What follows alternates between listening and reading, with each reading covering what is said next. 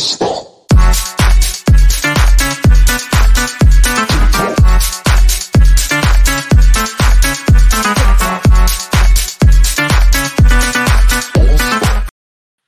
Estamos completamente en vivo en una emisión más de No Seas Friki, su clavado semanal a la cultura pop.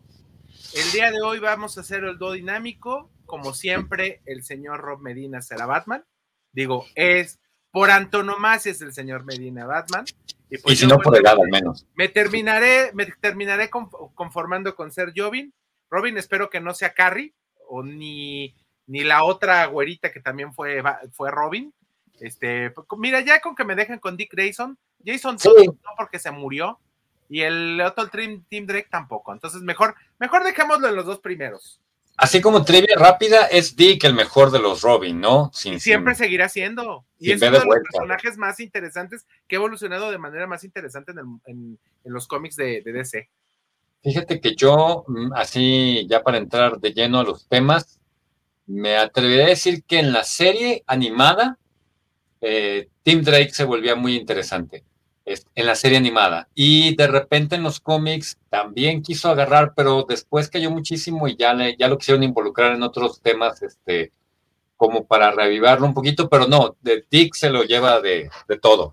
Y por un lado sería el heredero más digno de, la capa de Batman, pero por otro logró ser su propio personaje, se logró separar un poquito de eso y, creo que le, cede lugar a Demian como el digno heredero de, pero ese personaje de Damien Wayne es insufrible el personaje, es caime gordo sabroso. Tiene muchas encarnaciones muy desagradables. Sí sí, sí, es bastante, bastante. ¿Sabes cuál me gustaba? Digo, entrando, entrando en temas que no que vienen al día de hoy de lo que vamos a platicar.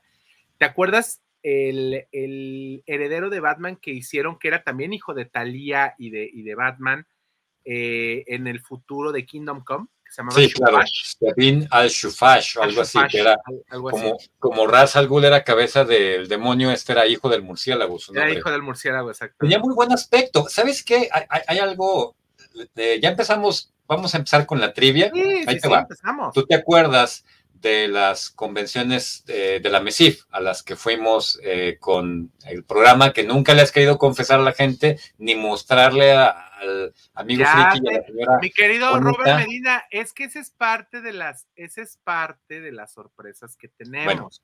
Pero mira, ya les platicaremos después. Luego hablamos de eso. En la Mesía, señores, estamos hablando de hace muchos años, porque ustedes ya saben que nosotros somos ah, geeks de alcurnia, o sea, que así nacimos defectuosos. Y de abolengo, de alcurnia y de, abolengo. De abolengo.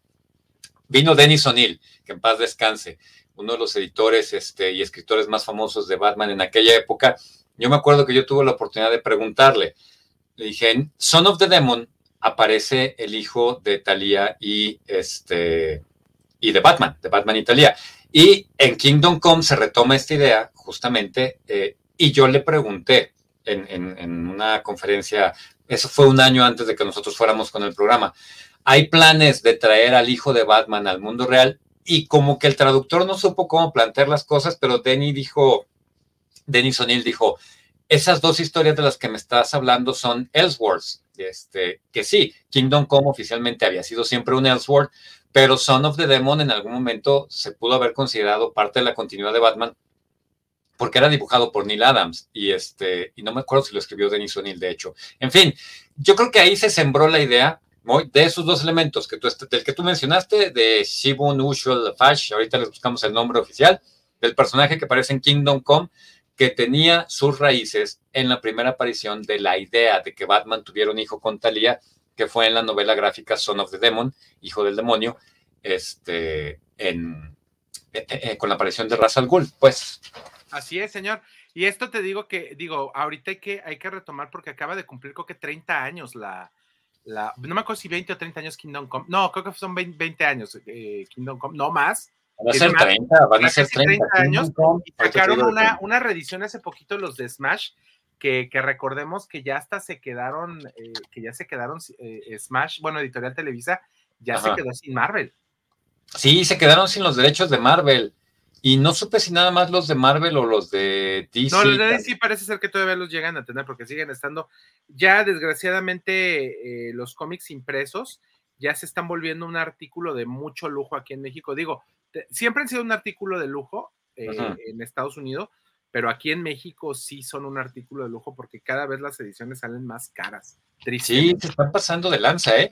Sí, estamos hablando de, cómics de 500, 600 pesos. Bueno, y el día de hoy tenemos un chorro de información para darles. El día de hoy, como le digo, estaremos el dúo, el dúo dinámico platicando de cosas muy interesantes del mundo, del mundo geek.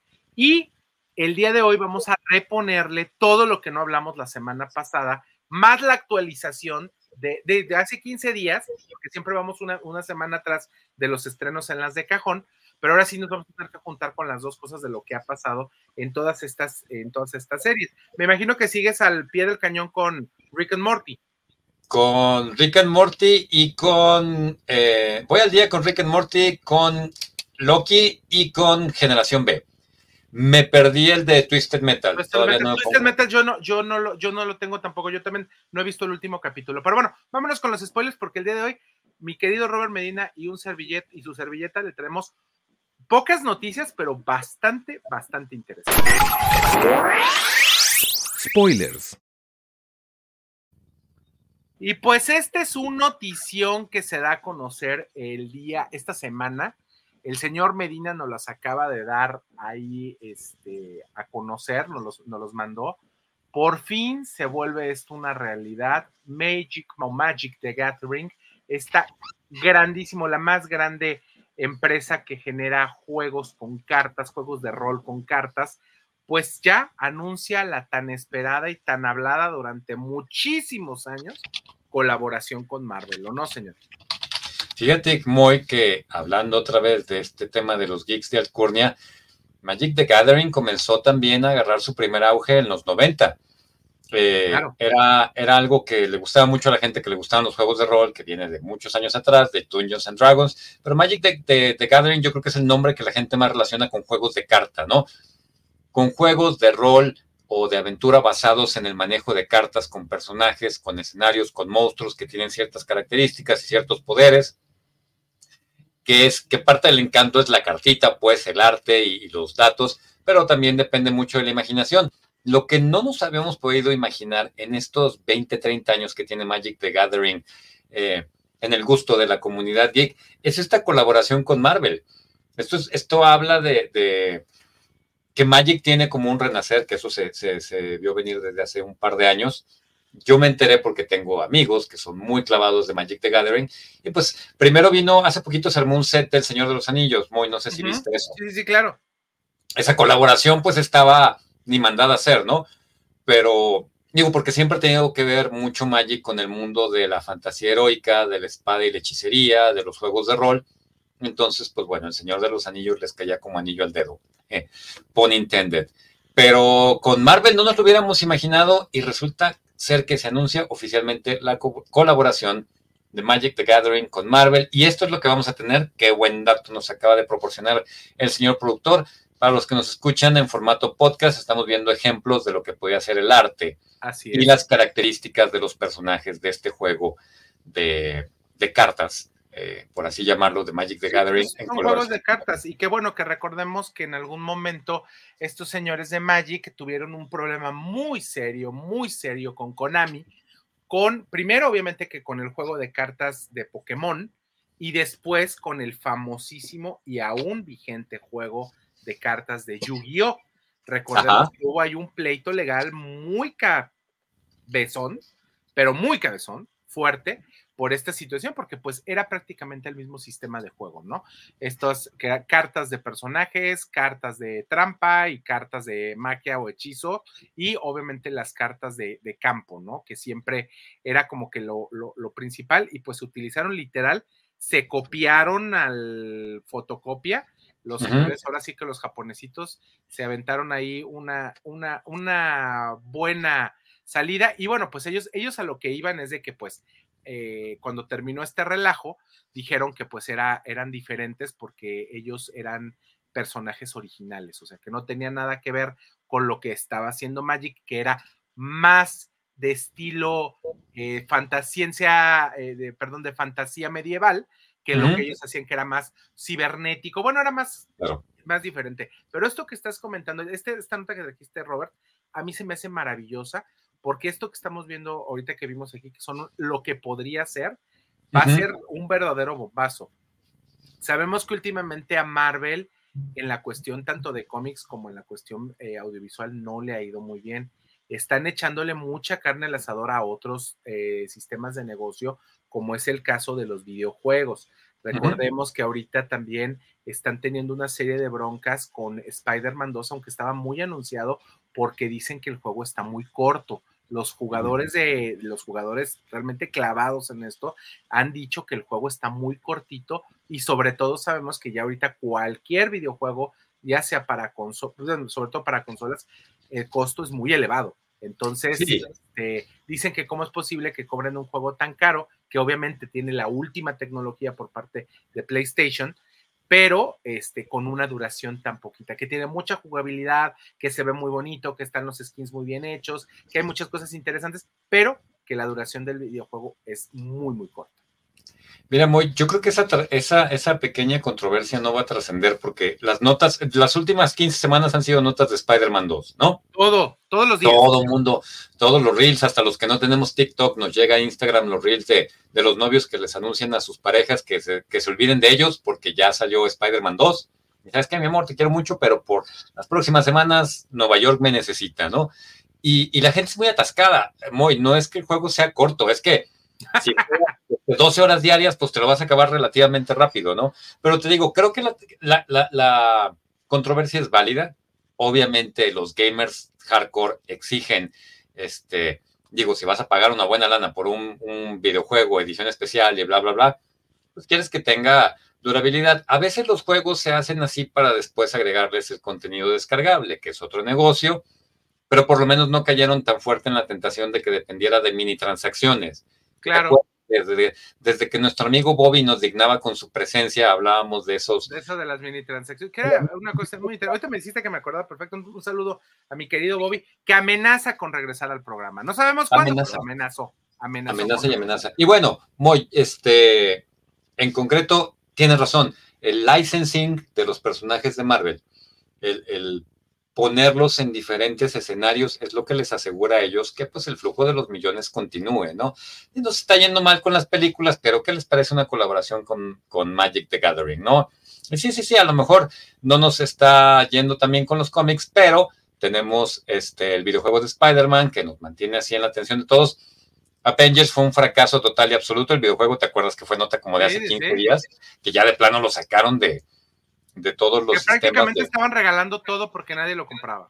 A nadie le importaba. Entonces, bueno, esta, esta colaboración es significativa por muchos motivos y yo creo que le va a dar un muy buen impulso a Marvel y a Magic, que Marvel puede tener los tropezones que tú quieras, que eh, eso luego lo vamos a platicar, lo vamos a incluir en uno de los temas, las, lo que se proyecta para, para el estreno de Marvel. ¿Sí lo alcanzaste a ver en la semana? Es. Así es, señor, que ya hay que, hay que, eso lo, yo creo que lo vamos a tratar en una o dos semanas más, porque estaba inundado, está inundada la red. Todas las semanas sacan algo nuevo de The Marvels, todas las semanas. ¿Y sabes promocional? Obvio, porque no le va a ir bien en taquilla. Es decir, eso son tácticas de mercadotecnia. Y hablando de eso, vamos a, vamos a hacer la concatenación con la siguiente nota, que es esta porque no le ha ido nada bien, eh, no está pintando nada bien en las proyecciones que tuvo de Hunger Games, que recordemos que esta nueva, nueva, yo creo que lo van a querer volver a hacer trilogía, aunque solo hay un libro más extra, este, y que esta es una precuela. ¿Tuviste la oportunidad de verlas, las, las primeras? Eh, las películas originales de The Hunger Games, sí, sí, sí, sí, no era súper fan, pero digo, me las aventé. En ese entonces todavía no me caía mal Jennifer Lawrence, entonces sí, sí me las aventé. Bueno, ¿pero te cae mejor Jennifer Lawrence o Brie Larson? Eh, no, no, Brie es, la campeona. Tú sabes que Brie tiene un lugar muy especial en mi corazón. No, depende de quién haya hecho la declaración más estúpida de la semana. Ahora sí, ya sabemos que ninguna de las dos tiene como que mucha. Y hablando de, de, declaraciones desafortunadas, como si no fuera suficiente que nadie pidió un refrito ni un recalentado de Hunger Games, que la neta, la mitología no estaba tan fregona como para estarle sacando jugo todavía. Si les falló el Hobbit, mi estimado Moy, imagínate. Si el Hobbit, que es una obra maestra de, o sea, de, de la fantasía, de fantasía medieval y de cajón, y del maestro. Y del maestro Tolkien, no lo pudieron adaptar de manera decente, no le pudieron sacar un libro suficiente, suficiente jugo para armar una trilogía. Imagínate estas novelillas de prepúberes adolescentes, si te van a dar el material, y además, por si no fuera suficiente, ahí tienen de protagonista Blancanieves, la más querida, la actriz más querida del momento. Yo me atrevería a declarar que ella y Brie Larson se están discutiendo en este momento el título de la actriz más querida de, los geeks. Más amada. Oye, y hay que, hay que decirlo, esta, esta película no es un refrito, no es un spin-off, es una precuela que obviamente a todo el mundo estábamos, ay Dios, ¿qué habrá pasado antes? O sea, sí, hombre, no, no dormíamos, no dormíamos, no dormíamos, la verdad. Este, pues déjame decirte, Robert, que, no le está dando, yendo bien con las críticas. No sabemos, y esto que quiero hacer como que mucho la puntualización, si esto realmente tenga que ver con una campaña de desprestigio teledirigida para que la gente se le genere morbo y vaya a verla. En esta, digo, esta, por eso puse esta imagen a la gente que nos está escuchando en el podcast. Eh, tiene esta mujer que a mí me, digo, Viola Davis es una gran actriz, una mujer que ha hecho cosas hiper interesantes, pero así como ha hecho cosas interesantes, ha hecho cosas muy chafas. Hay que decirlo. No, no es garantía, digamos. Entonces, eh, eso es como que lo que tiene, como que más gente trae un cast, obviamente que de muchos jóvenes, y esta es la historia de cómo eh, empezaron los primeros Juegos del Hambre y el personaje que, bueno, los que nos están escuchando en podcast, estamos viendo este personaje que es el del presidente Snow. ¿Y cómo fue que este presidente Snow, que lo vimos en la trilogía original de Juegos del Hambre, llegó al poder, ¿no? Que había en pero pues no hay como que, diría mi, mi, mi queridísimo tío Luis, en paz descanse, como que no hay sustrato suficiente para, para sustentar una obra de este estilo yo creo que no daba para más. O sea, sí tienes razón, no fui preciso a la hora de referirme a esto como un refrito, es una precuela. Nadie, nadie quería más de los Hunger Games. O sea... Si algo ya está bien hecho o medianamente bien hecho, ¿para qué lo destruyes? Ya le habían sacado... perdón que te interrumpa. ¿Ya viste la tontería que van a hacer los señores de Universal? Que van a hacer un, un remake del color púrpura. O sea, una película tan maravillosa como es El color púrpura, con unas actuaciones, con una Whoopi Goldberg maravillosa, la van a volver a hacer otra vez. Entonces. No había visto eso. ¿Es en serio? Sí, ya está por salir, de hecho. Ya está por salir. sí, sí, sí, sí. O sea, no. O sea, ese tipo de cosas. Ya, miren, lo que ya está bien hecho, yo digo, se vuelve un icono y se vuelve algo clásico. Déjenlo como está. No pasa, no le, no nos hace falta más, realmente. Es como si quisieras hacer una retrilogía del padrino, ¿no? Oye, y, esto ya es un hecho que se va a estrenar el 25 de diciembre. Eh, estoy buscando el color púrpura. Drama musical de 2023. Entonces, pero va a ser en otro formato, ¿no? Va a ser en formato musical, hazme el refavor. Ah, qué padre, qué emocionante. Y mira, viene la sirenita y todo. Bueno, este, pues qué bien. Qué bonito. Y bueno, eh, mi queridísimo Rob Medina hace unas semanas nos habló de un libro que está dejando muchísimo de qué hablar y que es este libro que personas ajenas y, e insiders crearon sobre la historia del universo cinematográfico de Marvel, sacando los, los trapitos a, relucir de toda esta producción eh, tan enorme de Marvel Studios y pues obviamente que al que le tocó su raspón sabroso, pues no es nada más y nada menos que al tío Kevin Feige, porque en este libro eh, literal revelan las dos personas con las cuales Kevin Feige ya dijo que no, o él dice que no va a volver a trabajar nunca. Sabemos que obviamente este señor ha sido el rey Midas hasta hace, hace dos años, ha sido el rey Midas del universo cinematográfico de Marvel y que todo lo que tocaba él y todas las producciones que tocaban en el cine se volverían muchísimos millones de dólares para Marvel Studios y por ende para Disney. Entonces, eh, sacan este, este comentario en el cual pues dicen que el señor Kevin Feige no volvería a trabajar nunca en la vida con Edward Norton. supimos de muy buena fuente y era secreto a voces, o no, mi querido Rob, que el señor Edward Norton tuvo muchísimos, pero muchísimos problemas con la producción de esta que nosotros no la consideramos, pero es la primera película del universo cinematográfico de Marvel. Aunque todo mundo consideramos a Iron Man 1, realmente la primera película en la cual estaba la producción de Kevin Feige, aunque en ese entonces no era Marvel Studios, sino que recordemos que los hacía Paramount, porque Paramount era la que soltaba el dinero. Hasta después de la segunda de, Iron Man fue cuando ya se creó Marvel Studios como Marvel Studios. Eh, pues sabemos que Edward Norton fue muy complicado trabajar con él. Había muchas decisiones. El cuate eh, tenía una visión de este personaje después de la eh, muy fallida adaptación que tuvo Ang Lee eh, con Eric Bana, con la primera película que hubo de Hulk eh, moderna. Recordemos que él tuvo muchos broncas, el señor Edward Norton, y tuvo muchos pleitos con Kevin Feige, y que bueno, pues a fin de cuentas el producto no salió como debió de haber salido.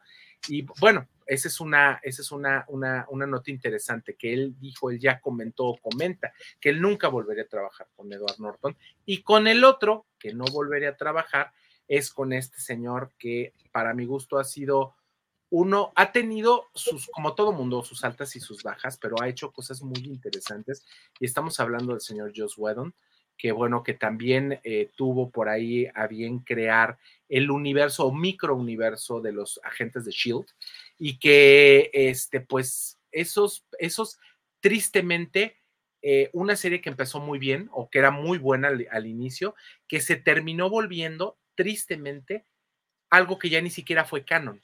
Entonces eh, él también tuvo muchas diferencias creativas con Joss Whedon eh, y tuvieron, pues yo creo que me imagino muchos problemas internos y muchas mentadas de mamás entre, entre ellos tres, eh, cada uno en su tiempo, y pues eh, se habla que el señor Kevin Feige, pues con ellos dos están prácticamente vetados del universo de los Marvel Studios, digamos que de Marvel Studios.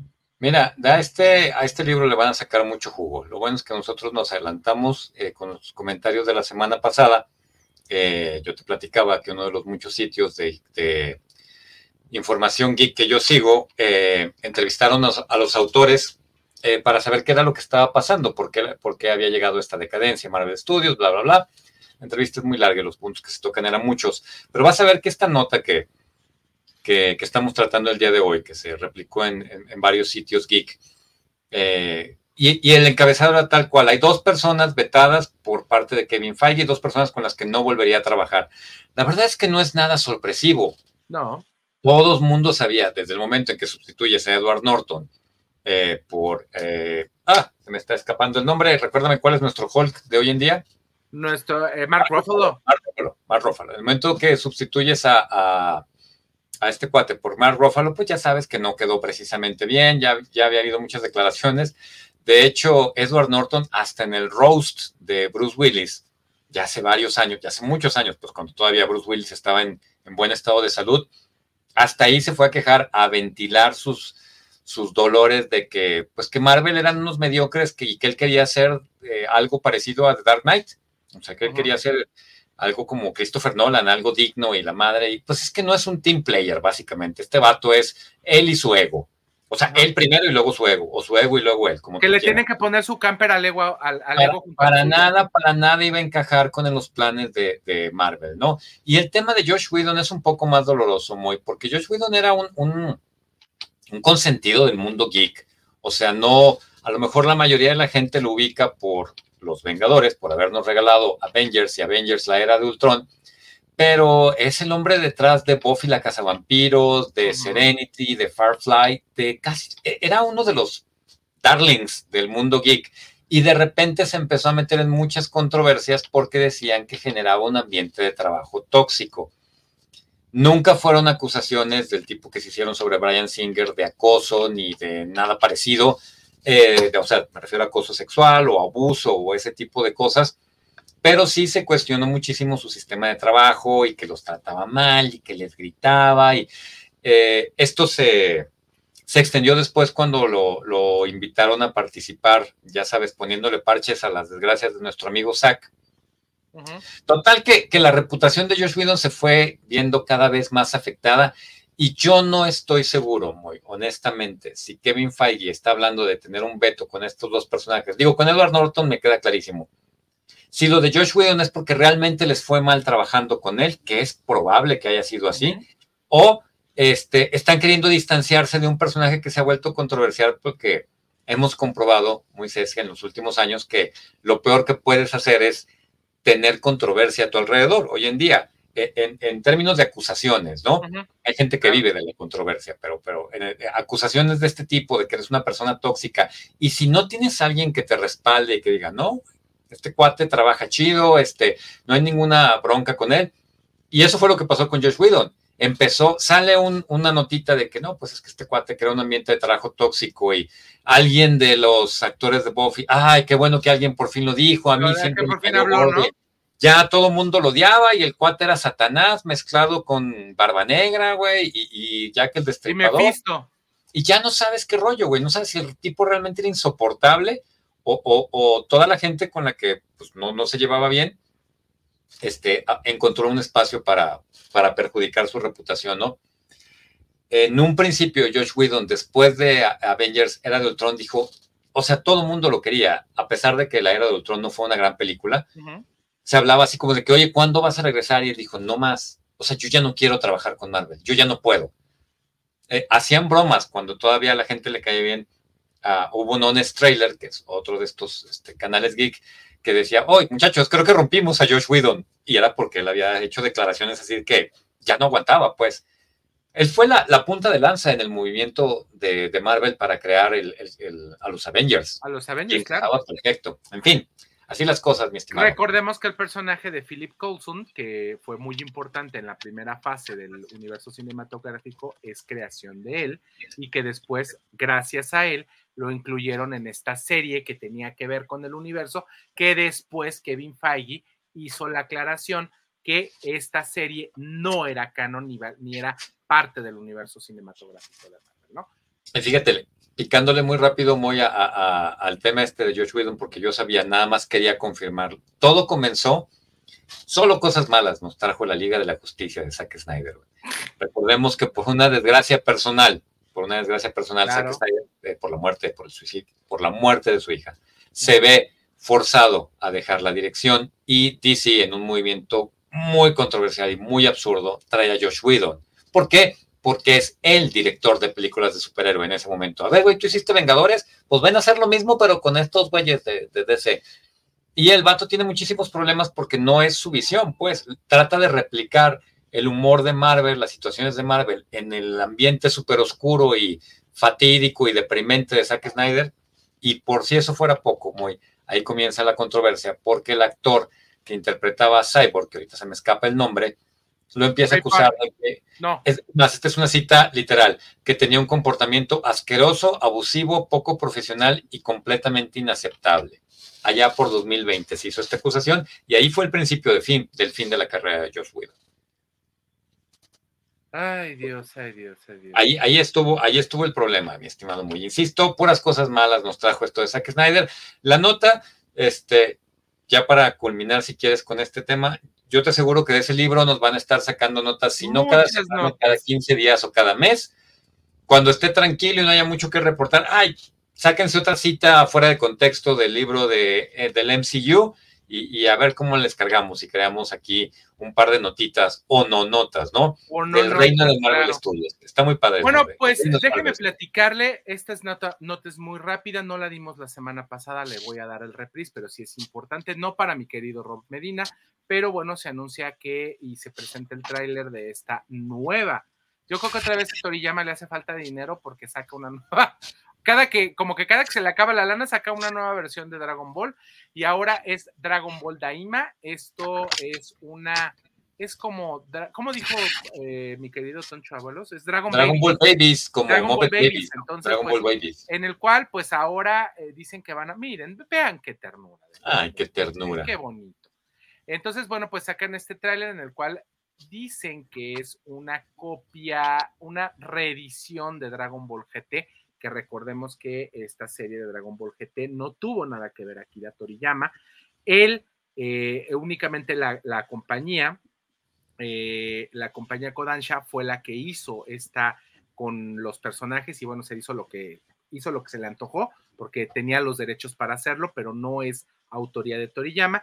Y bueno, ahora este señor pues se quiere dar el gustito como si no tuvieran absolutamente nada que hacer y que mejor se ponga a hacer otras cosas interesantes porque sigue viviendo de su franquicia, pues saca este, este, este nuevo tráiler que bueno, pues se va a estar presentando obviamente en TV Tokio y bueno, pues vamos a ver qué pasa cuando nuevamente Goku se vuelve a ser un niño.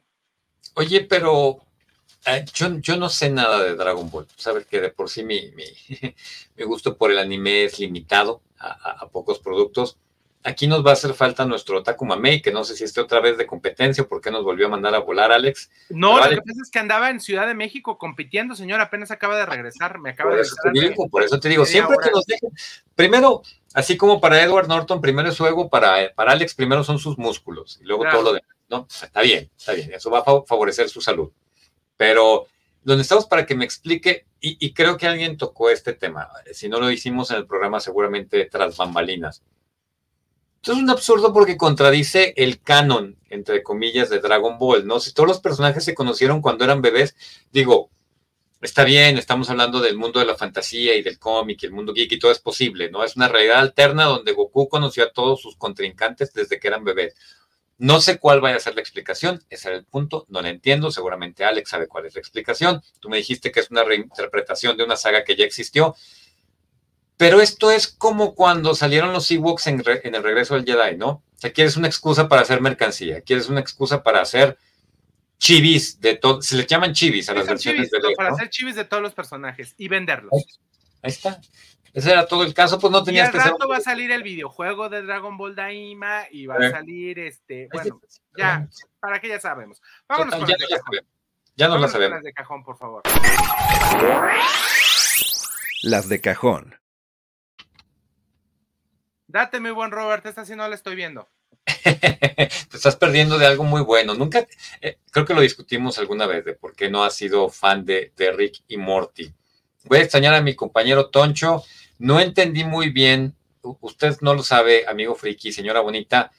Trata de no hacerlo mucho en público, pero eh, nuestro queridísimo Toncho Ábalos, o Dávalos, como usted le quiera decir, mejor, mejor conocido como el Coach Lazo, es un millennial prototípico. Entonces a veces habla en acertijos que nos son muy difíciles de descifrar a nosotros los viejitos de la generación X. Estoy hablando a nivel personal, este, porque también muy es un poquito, es como entre Gen X y millennial, pero más millennial. Pero Toncho habla muy raro y no sabemos por qué no quiso venir. Dijo, no podemos repetir lo que dijo porque suena un poco grosero, que, lo habían agarrado de un huevo o que andaba, no sé, dijo algo muy raro. Este, no sabíamos si significaba tengo flojera o estoy ocupado, pero él entre sus muchas cualidades de mi querido Toncho, comparte mi pasión por Rick and Morty. Y el episodio de esta semana, es, difícil platicarles de esto sin, sin, darles spoilers. Tiene muchos elementos muy buenos, entre ellos una parodia a los mafiosos más famosos del mundo del entretenimiento, no voy a insultarlos diciéndoles quién es, piensen en la mafia más importante del mundo del entretenimiento, de la historia, y por ahí van a encontrar parodias de algunos de sus representantes, pero eso no es lo más importante. Lo importante es la interacción entre Jerry, el papá inútil de Morty, y Rick Sánchez, el científico más importante de toda la historia y de todos los multiversos.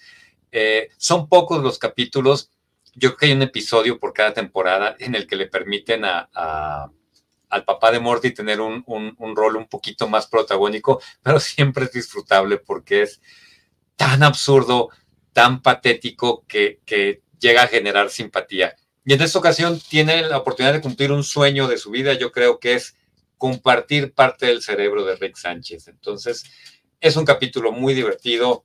Eh, Ricky Morty sigue cumpliendo sigue dando pistas de lo que podría ser. Siempre hay una, historia principal, una línea principal del relato de Ricky Morty, alrededor de lo cual se construyen capítulos independientes para que el espectador pueda disfrutar cada historia en corto, pero sepa que hay un relato mayor de trasfondo, ¿no? Pero yo estoy muy contento con Ricky Morty. Es una de las series que espero con más gusto. Y en un momento vamos a platicar de las otras, muy, pero ojalá te animaras a darle una oportunidad. Te digo, aguántale tres capítulos, aguántale tres capítulos y ya no lo vas a querer soltar. Bueno, me parece perfecto. Me la, me aventaré nada más porque, porque es recomendación de un máster como usted, señor.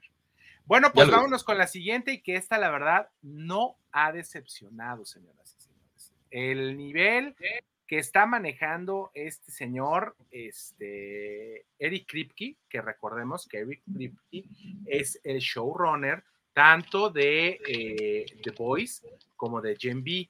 Es uno de los showrunners. Y recordemos también que Eric Kripke es el mismo showrunner de Supernatural, que tuvo como 14 temporadas. Entonces, el señor sabe de su chamba.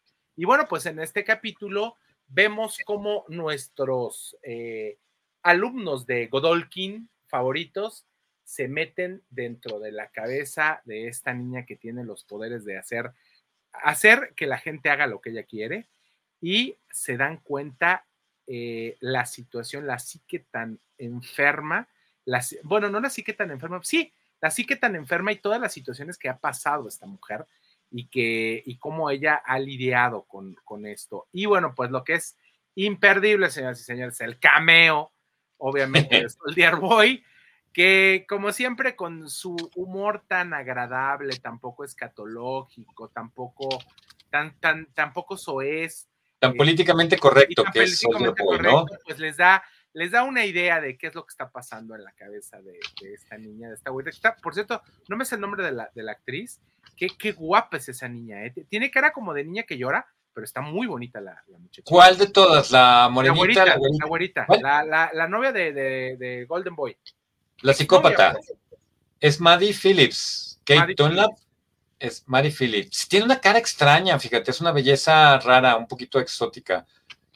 No es como la, típica chica porrista estadounidense, pero sí, sí es guapa. Y, la otra muchacha, Lizzie Broadway, eh, Emma Meyer, la, que se hace chiquita, a decirlo de cierta forma. Me recuerda a Penny de The Big Bang Theory, un poquito. Bastante. De hecho, que, en su físico y en su forma de actuar, así como esta ingenuidad boba, pero simpática. Y aparte muy bonita. La escena que se avienta con, con, el hermano de, de, Golden Boy. Sí. Todo se ve muy bien. Y en su lugar. Hasta el momento todo, todo va bien. A mí me gustó mucho el giro de, de, la trama de que de repente uno de los propios protagonistas, de repente los, los estos jóvenes son presentados como víctimas, ¿no? Así como que están siendo manipulados por las fuerzas malignas que dominan a, a, a Vogue Entertainment, a Vogue Enterprises y a la escuela misma. Y cuando te das cuenta que uno de ellos está colaborando con todo el plan, dices, güey, o sea, estás traicionando a, a, a, la propia gente que te ha apoyado y la traición tiene raíces incluso más profundas, ¿no? Entonces, yo creo que es la, la serie ha sabido mantener el interés tiene la dosis de, humor escatológico y de gore que a mí no me encanta, pero bueno, creo, creo, creo que este capítulo, salvo la intervención de Soldier Boy, Soldier Boy puedes argumentar que se lo sacaron de la manga muy, pero, pero sí, sí, sí cayó muy bien, pues, o sea. Sí, la verdad. Eh, pero déjame decirte, Robert, eh, si hacemos cuentas, creo que Soldier Boy, a menos que esta chava lo conociera de muy, muy, muy, muy, muy pequeñita, porque según lo que decían en The Voice, ya tenía muchos años congelados en, congelado en Rusia. ¿eh? Es lo que te digo, o sea, el, el, el cameo estuvo sacado de la manga, pues, o sea, querían sacarle provecho a este actor, a que aparte de los de los más queridos, a Jensen Ackles, ¿no? Que, que de fama de Recordemos que ha hecho muchas veces la voz de Batman. Sí, además, este, mucha gente lo quería como Batman, pero creo que no trae no trae el nivel de estrella A. no, y aparte de todo, no trae el tamaño, mi querido Robert, porque sí está bastante chaparrito. Está pequeñito, ah, no, pues ahí ya perdió el muchacho. Que cuando, bueno, no sé si alguna vez llegaste a ver de Supernatural, este, cuando salía con el otro cuate, con el Jason Ackles, el otro no me acuerdo, bueno, les decían, les decían Rocky y Bullwinkle, imagínate nada más en la, serie. Era Rocky Bullwinkle. A ver, nos vamos a quedar. Mide un 86. Y, y, el, y el otro. ¿eh? Mide un 86. O sea, está chaparrito para ser Batman, mide un 86. Es que las estaturas en Hollywood son muy engañosas porque hay mucha gente alta. Este, entonces. Pero cuánto, pero ¿cómo se llama el otro, el otro cuate? No se me Ay, no me acuerdo del otro actor. Yo nunca vi Supernatural, eh, este, de Es muy buena, eh, es muy buena. Sí. No me explico, es de esas series que no sé por qué no, eh, Jared Padalecki. Jared Padalecki, pero ese cuate sí mide más de dos metros. Además tienen muy buena química ellos dos, ¿no? Este, sí, sí, sí. Pues hermanos, durante parte como del 20 encanto. años. Pues mide 1.93. De 1.86 a 1.93, pues sí hay, un, sí hay un trecho, ¿no? Entonces, obviamente. Pero te digo, no hay que dejarnos engañar. No es que esté chaparrito, pero igual sí está chaparrito para, para ser para los estándares hollywoodenses de Batman. Bueno, pues vámonos. Esta sí tampoco la, la vi en los últimos, el último capítulo, pero. No, pero comentamos lo que hemos visto, ¿no? Claro. Yo creo que esta serie es el equivalente muy a, a, a, a ¿qué será? Como a comerte un chocotorro, ¿no? Sabes que a lo mejor no te hace, no te hace mucho bien, pero, pero como que sabe rico, este, claro. y se disfruta. Y ese es el rollo, no es la serie más profunda ni la más inteligente, pero como Ni las decía, grandes pues, actuaciones tampoco. eh, pero no son malos muy, o sea, O sea, no son déjame malos, decirte, no- porque que no es la gran trama, pues. Es a lo en que voy, no es la gran trama, no es la gran. Yo le veo más rango a, a la actriz de, de Twisted Metal que el que le vi a Rosario Dawson en, en Ahsoka, güey. Que quiero que no te pierdas el honest trailer de Ahsoka porque dicen todas y cada una de las cosas que yo les critiqué aquí en el programa antes de que hiciéramos las paces con el programa y dijéramos, bueno, lo vamos a disfrutar. Desde el principio yo les dije, esa cara de estreñimiento, esas peleas así como entumida, como que hay algo que no está encajando. Pero bueno, este Twisted Metal es divertida, divertida y ya. güey. Ya está, ahí lo Y dejamos. buenos actores, eh, ¿cómo se llama? Es- perdonen, nosotros. Recuerden que no, de, de Maki no tengo broncas. El, el cuate que hizo de Sandman, que ya tiene sus añitos. ¿Te acuerdas, no? Ay, ay, el que salió en. Sideways. Fuck. Este, ¿por qué? ¿Por qué siempre se nos olvidan estas cosas? Thomas Hayden Church, ¿para qué tienes tres nombres? Sí. Por eso es tan importante el nombre que eliges este, cuando vas a iniciar tu carrera en el mundo del entretenimiento, güey. luego los conductores de Hazlo Fácil no de recordar. Llámate Chris Evans, llámate, llámate, llámate. Ponte Robert Downey Jr. Elige un nombre Elige un nombre recordable. Hasta Will Arnett es más recordable Will que Arnett, claro. Thomas Hayden Church y Stephanie Beatriz. Bueno, Stephanie Beatriz no está tan, tan difícil. Y démosle crédito a, a- creo que nunca lo mencioné, pero Samoa Joe, que es un luchador legendario. Sí, sí, sí, claro. Este, no sé si todavía esté con la WWE, pero él se, él se, se armó en, ah, en la lucha independiente. Era uno de los luchadores independientes más queridos, Samoa Joe. Y es un gran personaje en, en dupla con Will Arnett, con la voz de Sweet Tooth. Anyway, a mí, me a mí me divierte. Yo no tengo broncas con esto. Ya llegó nuestro, nuestro amigo Friki. Cuando hablamos del amigo Friki, es el señor Adolfo López, Adolfo que es López, nuestro, claro. nuestra audiencia cautiva, el único que no nos falla. Así es, que no nos y, y- oye, y saludos también a, a todos los que nos han estado poniendo likes, también a Adolfo López, a Carol T de la, de la To, ha de ser Carol eh, Torres de la, de la Torre, o Carol T de la Torre, o algo así. Ay. A mi querido Ricardo Juárez, un abrazo amigo y a Juan Antonio del Río que nos están viendo en este momento. Vámonos con la cartita difícil porque todavía tenemos Insider, señor, ¿eh? se lo preparé porque usted me lo pidió sobre Scott Pilgrim. Y, y falta que me regañes por no, haber, por no haberme acordado y no haberte contestado cuando me preguntaste. No te Oye. preocupes, me- me- tuve la oportunidad de volver a ver el programa la semana pasada. Pues vámonos con la cartita difícil. Eh, Loki, este capítulo fue más interesante. Sí, Yo creo que estamos Sí. desenredando un poquito lo que va a pasar. Me llama mucho la atención, señor, que no pudieron hacer absolutamente nada con este actor de color que interpreta a, a Kang el Conquistador. Eh, esto es exactamente lo que vimos al finalizar eh, la película de Quantumania, sí, creo que fue en sí, Quantumania. sí, sí, sí, fue Quantum Mania, el gran fracaso de taquilla, termina con la escena que se ve en este capítulo. Así es, con una, con una partecita de, de esto, y que desgraciadamente, este, pues creo que ellos ya no pudieron hacer absolutamente nada, absolutamente nada por- para poder hacer reshoots o algo por el estilo, porque Muy, pero no da. Jonathan, Ma- ellos. Jonathan Majors no ha salido, perdón, Jonathan Majors, Majors no ha salido de Marvel, ni se ha dicho que se vaya a salir. Hace poquito salió una declaración, fue ayer o fue hoy, y ah, nada más no te voy a poder decir quién lo dijo. Gente que había trabajado en Quantum Mania dijo que este güey era un encanto. Entonces, cuando todavía te dan permiso de defender a alguien públicamente, muy, vamos a ser claros, es que todavía no lo crucifican. Cuando a ti no te va a costar tu carrera decir, este güey no es tan malo, o yo me llevé bien con él, o yo nunca lo vi abusar ni aprovecharse de nadie, es que todavía hay esperanza. Ya cuando no puedes mencionar el nombre de una persona sin decir, no, bueno, es que yo siempre lo vi sospechoso, a mí siempre se me hizo como que tenía mal aliento y como que le olían las patas. Ya cuando empiezan, cuando todas las declaraciones son negativas, es porque están preparando a alguien para llevarlo de chivo expiatorio y crucificarlo, como lo han hecho con muchísimos actores.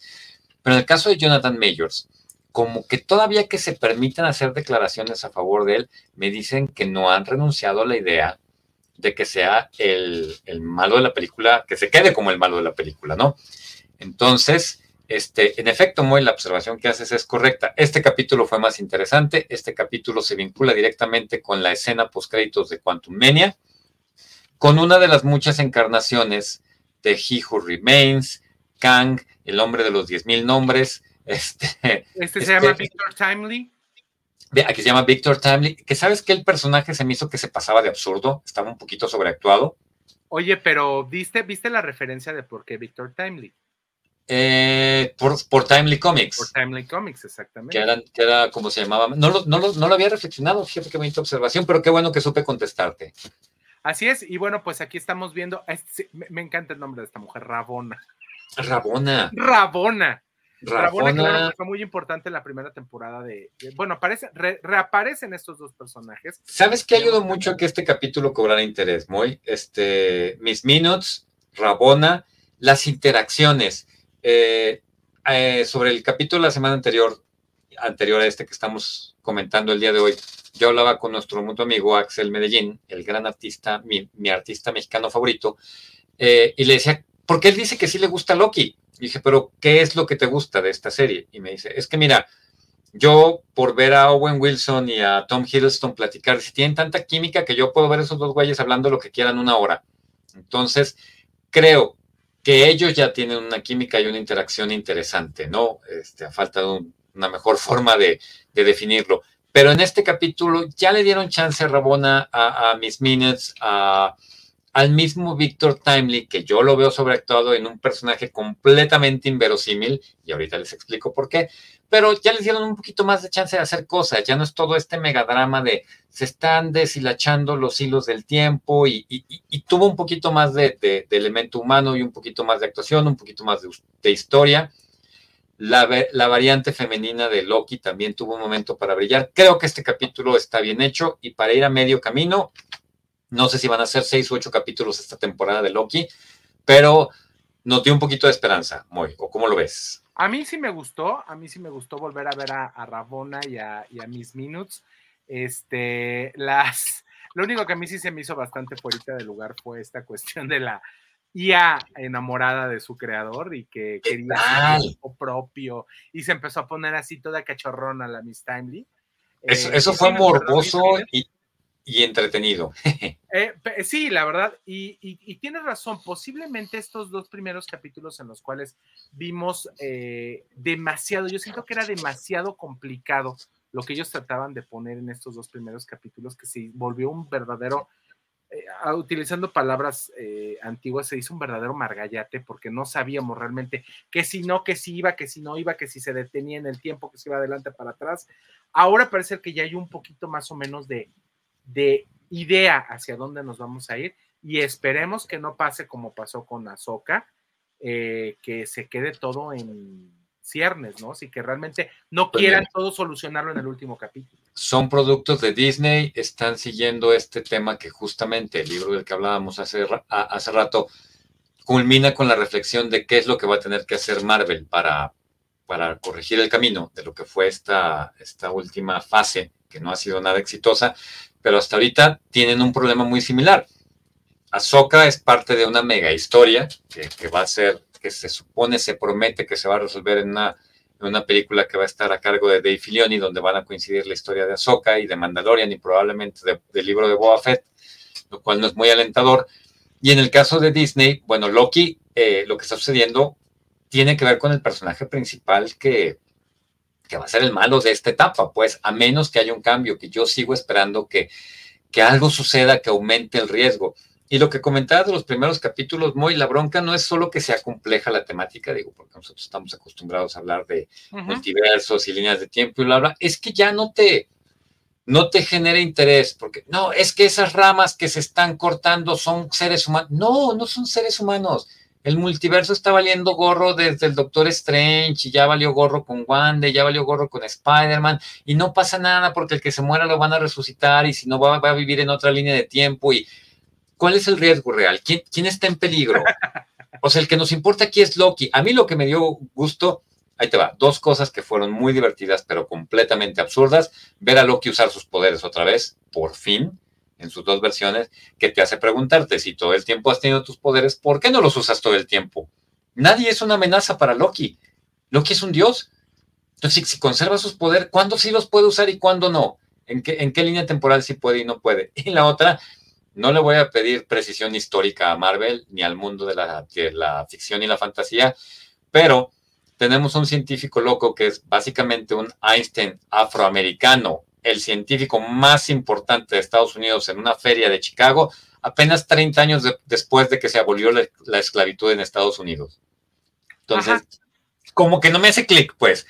Es, de esas veces que el wokismo no les, no les encaja o sea, que esa necesidad que la entiendo de representación de la comunidad afroamericana, que está muy fregón, que les den papeles a otras personas, no los güeritos de siempre, pero dices, sí, o sea, sí, sí, tres años, hace 30 años, este, terminó la guerra de secesión y todo el mundo quería que ellos siguieran siendo esclavos. Él tuvo oportunidad de ser un niño libre y estudiar y convertirse en el científico más importante del país del que nunca nadie escuchó nada.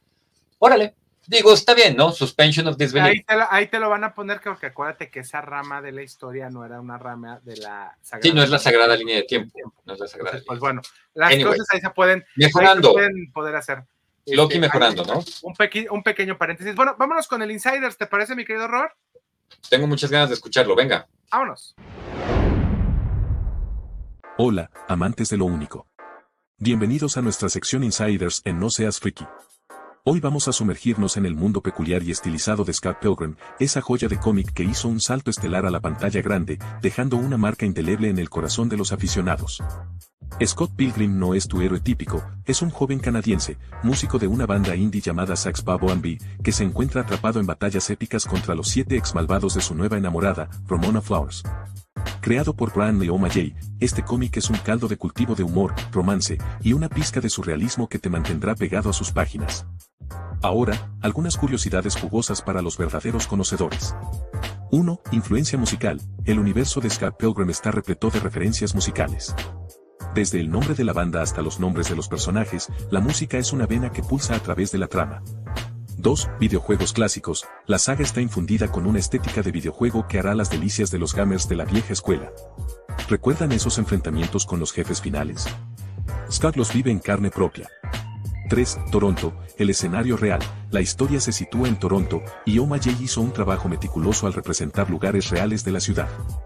Es casi como una carta de amor a su Toronto natal. 4. Del papel a la pantalla. La adaptación cinematográfica, dirigida por Edgar Wright, es un carnaval visual que captura la esencia del cómic, aunque con algunas desviaciones. Y no olvidemos la banda sonora que es simplemente espectacular. 5. Evolución del arte. A lo largo de los seis volúmenes, puedes observar la evolución del estilo de dibujo de Oma J, desde un enfoque más simplista hasta un estilo más pulido y detallado.